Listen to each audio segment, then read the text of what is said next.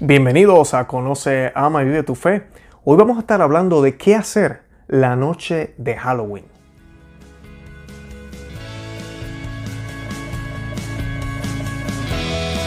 Bienvenidos a Conoce, Ama y Vive tu Fe. Este es el programa donde compartimos el Evangelio y profundizamos en las bellezas y riquezas de nuestra fe católica.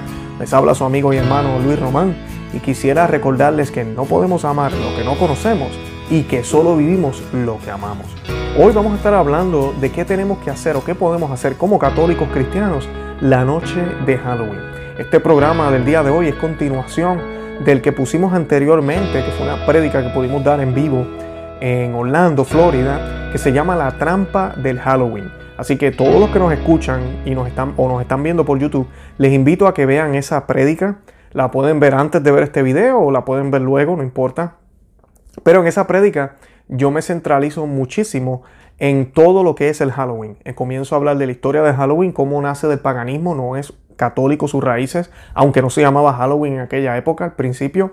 Luego hablo de los romanos cuando llegan ahí y la, la, cambian un poco. Y después hablo del cristianismo cuando ya llega a estos lugares donde se celebraban estos ritos paganos. Y entonces ya toma el nombre de Halloween porque significa Halloween, Hallows Eve, que significa Noche de Todos los Santos o la Víspera de Todos los Santos.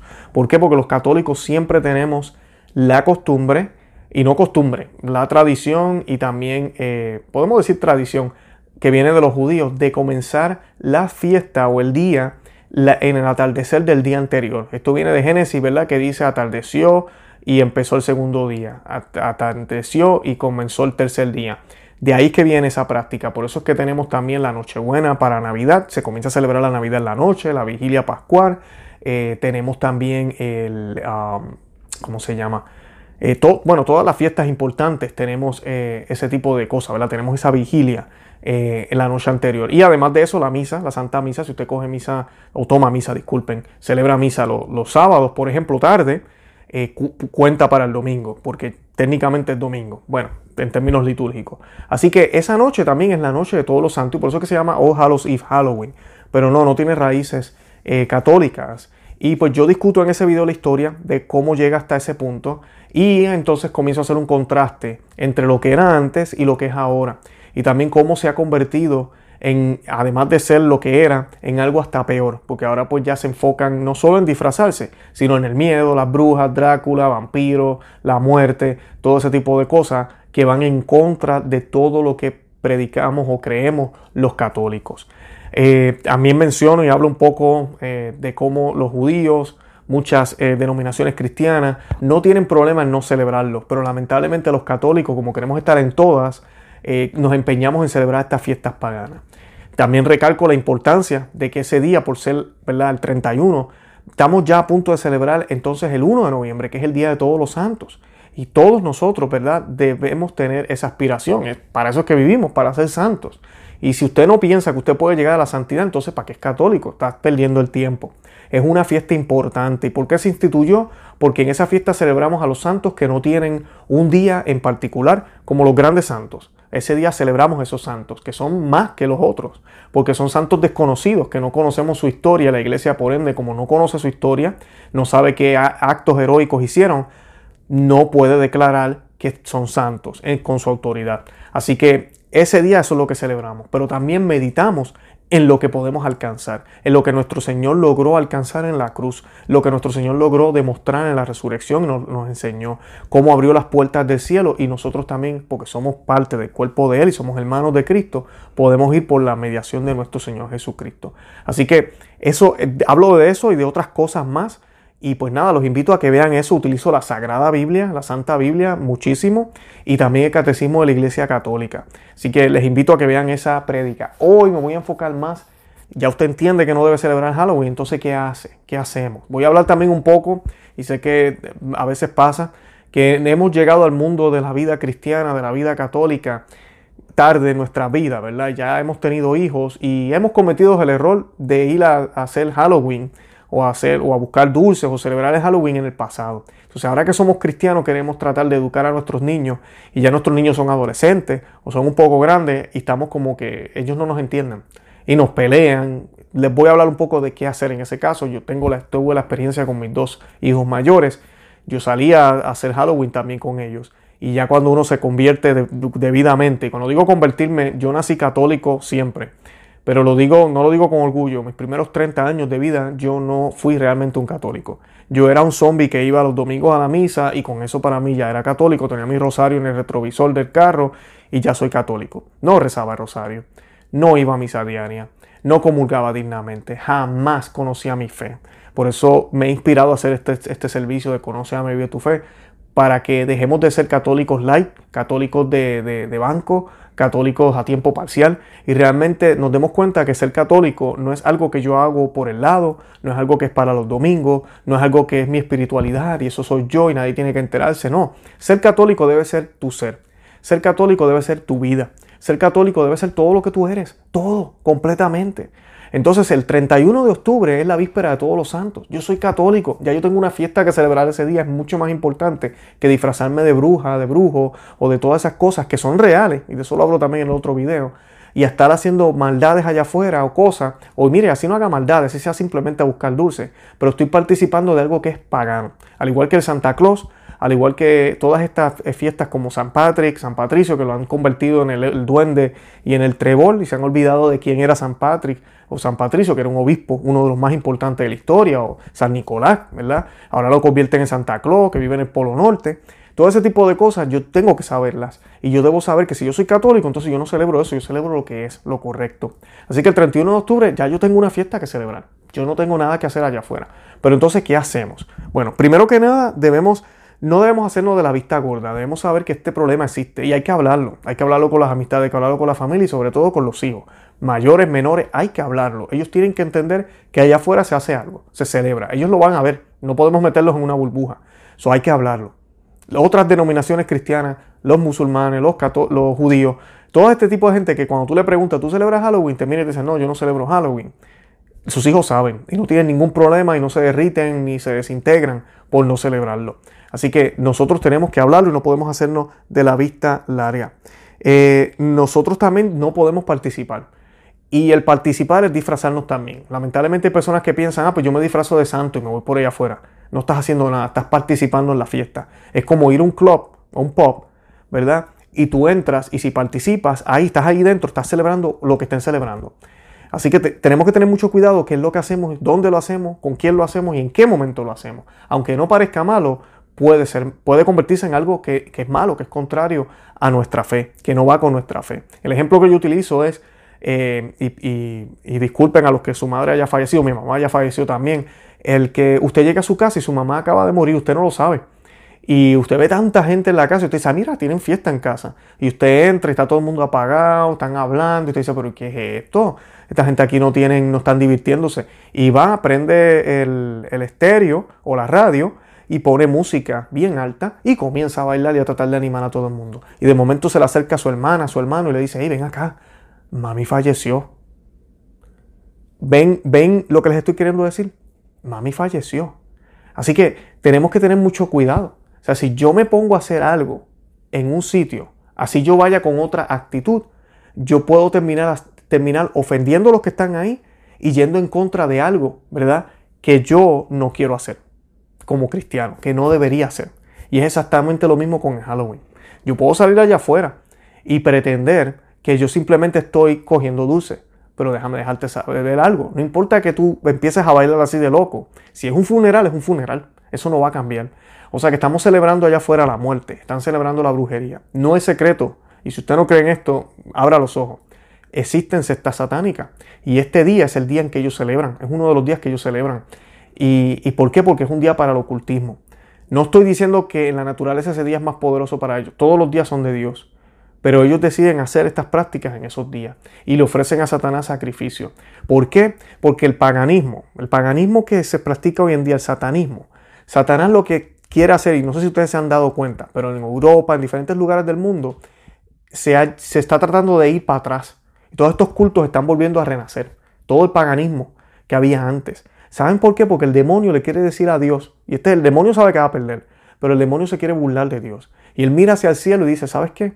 viniste, muriste en una cruz, resucitaste y mira, esta gente viró otra vez para lo que era antes. no pasó nada. Eso es lo que él quiere. ¿Qué pasa? Estos rituales paganos se hacían cuando? En esta fecha. Son los satánicos que hacen, usan la misma fecha. ¿Qué se hacían esos días allá en estos lugares? Sacrificios humanos. Se hacían cosas muy malas, se disfrazaban, se, veneraban objetos y se hacían cosas horribles. Es exactamente lo mismo, es lo que muchas de estas sectas y religiones hacen y ya no están escondidos. Los otros días en Canadá, aquí en los Estados Unidos, misas negras, satánicos haciendo misas negras, burlándose de la iglesia católica completamente. Hasta el latín estaban utilizando. Así que debemos tener eso en mente y darnos cuenta que esto es serio, esto no es broma. O sea que si usted sale y participa de esa forma, usted está apoyando esto. Es igual que lo que les hablé de Santa Claus. Usted me dice, yo no creo en Santa Claus, pero se disfraza de Santa Claus. Entonces, explícame, explícame. ¿Cómo le vamos a enseñar a nuestros hijos a ser santos si participamos en esto? Es, tan hipócrita el ir a participar en una cosa de esta y al otro día, porque es día de obligación, aquí la Santa Misa, usted coge y se lleva a la familia. No, hoy es día de todos los santos. O sea que el día anterior estábamos hablando de brujas y brujos y hoy estamos acá en la iglesia hablando de santidad. Usted se cree que los grandes santos, cualquiera de ellos, piense en Santa Teresa de Ávila, piense en Padre Pío, piense en María Teresa de Calcuta, Piensa en cualquier, San Agustín, cualquiera de ellos, ¿se hubiese disfrazado de algo? No, para nada. Ahora piense en las otras religiones. ¿Un budista se pondría un rosario encima? ¿Se pondría un crucifijo? Piensa en eso. Pero los católicos, como siempre, mezclando, en eso no hay problema. Por eso están las cosas como están en Roma ahorita mismo con la Pachamama y todo lo que está sucediendo. Porque nos encanta. Queremos estar en toa y tenemos, tenemos problema con eso. Eh, como les mencioné, a la familia hay que explicarle a los niños hay que explicarle. Aquí hay unos pasajes, por ejemplo, que yo también utilizo en el otro video. Éxodo 22, eh, versículo 17, Deuteronomio 18, 10, Levítico 19, 26 y Levítico 26. Y en el Catecismo de la Iglesia Católica pueden buscar del numeral 21.11 al 21.17, que son ¿verdad? muy buenos recursos para hablar de este tema. Y con los niños mayores, eh, lo que podemos hacer, y es bien difícil. Yo con los míos, cuando yo recuerdo que yo empezaba a hablarle de esto y les explicaba, mira, esto es lo que sucede. Además de que también les hablaba, les decía, lo que es la brujería, la hechicería, mal de ojo, todo eso existe. Eso existe, no es broma, eso existe. Está hasta en la Biblia. Si usted va y busca la historia de Moisés, a esa gente, él tenía eh, hechiceros y los hechiceros llegaron a convertir en culebra, en serpiente, dos bástulos. Y vemos cómo están los bástulos ahí en, la, en, la, en, la, en las Sagradas Escrituras. Y luego el, el, que tenía Moisés se convierte en una culebra y se come las otras. Pero convirtieron eso en culebra. O sea que la hechicería sí existe. Existe. No es más poderosa que Dios. No, claro que no. Pero eso no quita que no existe. El mal existe. No podemos ser tan sanos.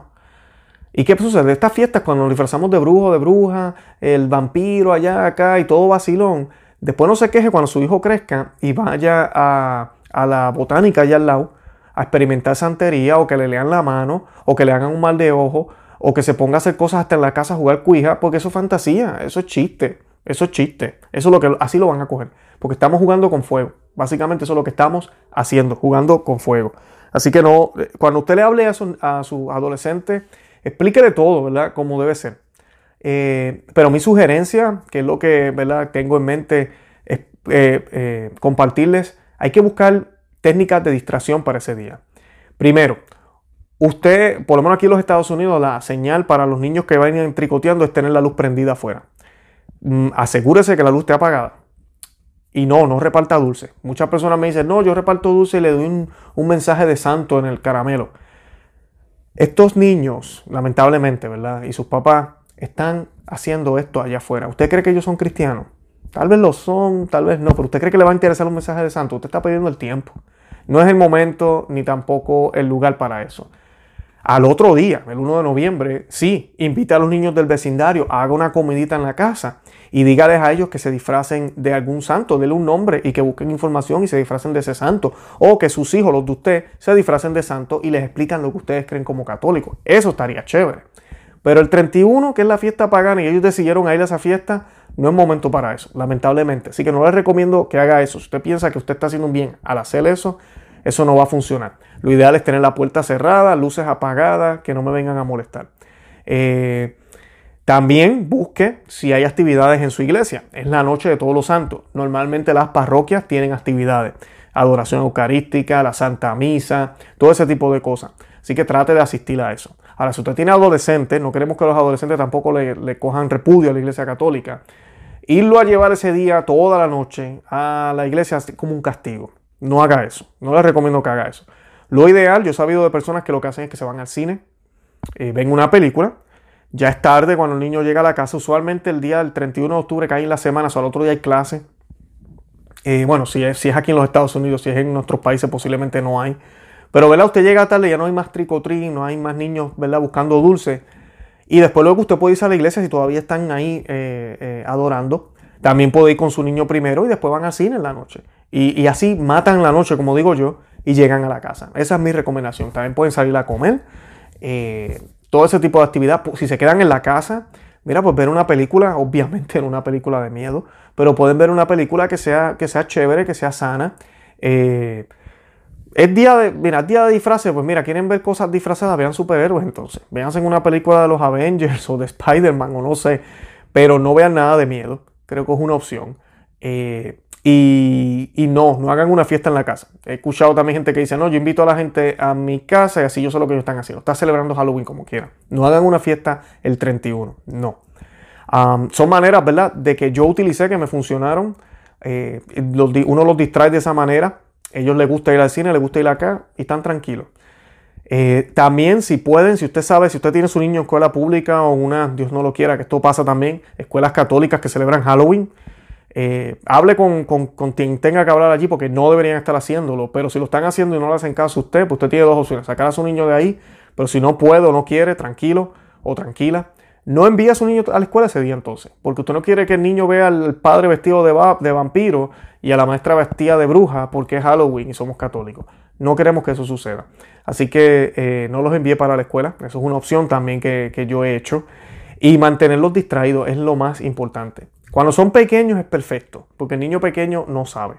O sea que ahí están en la edad perfecta. Lleve solo a la iglesia, hable de los santos, no haga nada ese día. Y si la niña o niño se da cuenta, porque se van a dar cuenta que esto está sucediendo afuera, eh, mm, nada, explícale. Eso son ellos. Nosotros somos cristianos, nosotros creemos en la luz, creemos en Jesús y nosotros no celebramos eso. No es que ellos sean malos, pero ellos no saben, ellos hacen eso. Y ya. Porque tampoco queremos sembrarle odio a esas personas, al contrario, esas personas queremos atraerlos a la luz. Y el primero de enero lo ideal sería hacer algo, compartir con otros niños. En las iglesias usualmente también hacen actividades y a veces disfrazan a los niños, pero debe ser el 1, no el 31, el 1. Y pues eh, definitivamente quiero la misa, es obligación el 1, el día de todos los santos. El día 2 de noviembre es el día de todos los fieles difuntos. Escuchen lo que dije, fieles difuntos. No todos los difuntos del mundo, los fieles, solo los católicos. Sí, la iglesia es así. Dios tiene favorito, es así hay que estar con él o no estamos con él. Así que los fieles difuntos. Ese día no se celebra la Santa Muerte. Mexicanos que me escuchan, que yo sé que eso está por allá bien fuerte. La Santa Muerte, la iglesia se ha pronunciado muy claramente. No es una fiesta católica, está mal, es errado. ¿ok? eso no celebre eso. Y si usted va a una parroquia donde están celebrando eso, bueno, lamentablemente, como les he dicho en otros episodios, nos toca cambiarlo. No podemos seguir en esa parroquia, lamentablemente. Eh, ¿Qué más les puedo decir? Yo creo que eso es todo, más o menos los consejos que tengo para ese día. Eh, definitivamente que no, se, celebre nada de eso, no celebre nada de Halloween y manténgase fiel a su fe católica. Eh, cuesta, da trabajo al principio, se los digo yo por experiencia. Eh, ese testimonio lo comparto también en el video que les recomendé, está aquí en las notas, les recomiendo que lo vean, no se lo pierdan. Pero eh, da trabajo, sí, puede tomar años. A mí me tomó años. Yo iba a la iglesia y cuando hablaban de este tema yo me enojaba, me ponía furioso. Y estaba loco ya que pasaran estos días porque eh, me sentía como un hipócrita, porque yo quería hacerlo. Y pues poco a poco el Señor va ayudando a uno. Pídanle la fuerza al Señor. Nadie se hace santo sin Dios. Recuerden que hay tres virtudes teologales, la fe, la esperanza y la caridad. Las tres son regalo de Dios. Usted no las obtiene por sus propios esfuerzos. Si usted piensa que usted va a ser santo por sus propios esfuerzos, está bien equivocado. El Señor ya hizo el mayor sacrificio que podía haber hecho, que fue haber muerto en esa cruz, dar su sangre.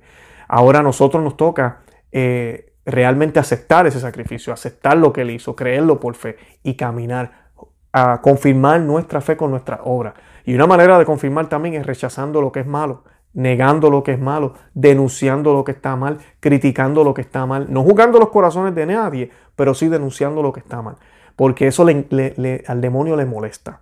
Dice las Sagradas Escrituras que la luz ilumina donde está lo oscuro. Y los que están en la oscuridad se van a enojar, se van a sentir mal, ¿verdad? Se enojaban cuando vino el Señor porque Él le decía la verdad a todos.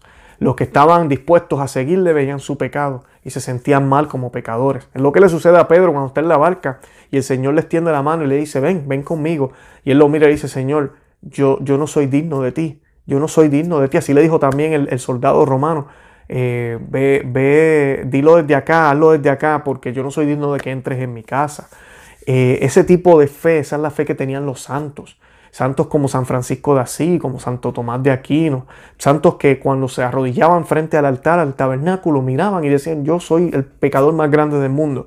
Y cuando leemos la vida de ellos decimos, pero ¿cómo es posible? Esta persona está haciendo, hizo todo casi, casi bien, todo. Y, y está diciendo eso porque la luz deja ver hasta la mínima mancha. O sea que pidámosle al Señor que esa luz nos deje ver hasta lo mínimo y que nos dé la fuerza para poder dejar que sea Él quien limpie todo lo que hay en nosotros, para que así podamos vivir nuestro catolicismo completamente, que sea un catolicismo, que sea un estilo de vida, no solo una creencia, no solo algo que hago por el lado, sino que sea mi estilo de vida. Yo soy, en mi caso, yo soy puertorriqueño católico, no puedo ser puertorriqueño solo es que soy puertorriqueño católico, porque es que católico puertorriqueño primero, ¿verdad? Debería ser en ese orden, que es la católico cristiano puertorriqueño, y no, no sale de mí, ¿ok? Y sí les quiero decir algo, y esto todos los protestantes que están por ahí colados les va a molestar, no se puede ser cristiano si usted no es católico, es imposible. Si usted es cristiano pero no es católico, a usted le falta un montón. Sabe de Jesús, conoce lo que dijo, pero le falta un montón. ¿Está bien? Así que estaremos orando por ustedes también. Bueno, visiten nuestra página blog, eh, nuestro blog, perdonen, eh, conoceamigotufe.com. Suscríbanse a este canal, compartan el video, déjenle saber a otra gente que existimos. Estamos en Facebook, Instagram y Twitter. Y nada, los amo en el amor de Cristo, de verdad. Santa María, ora pro nobis.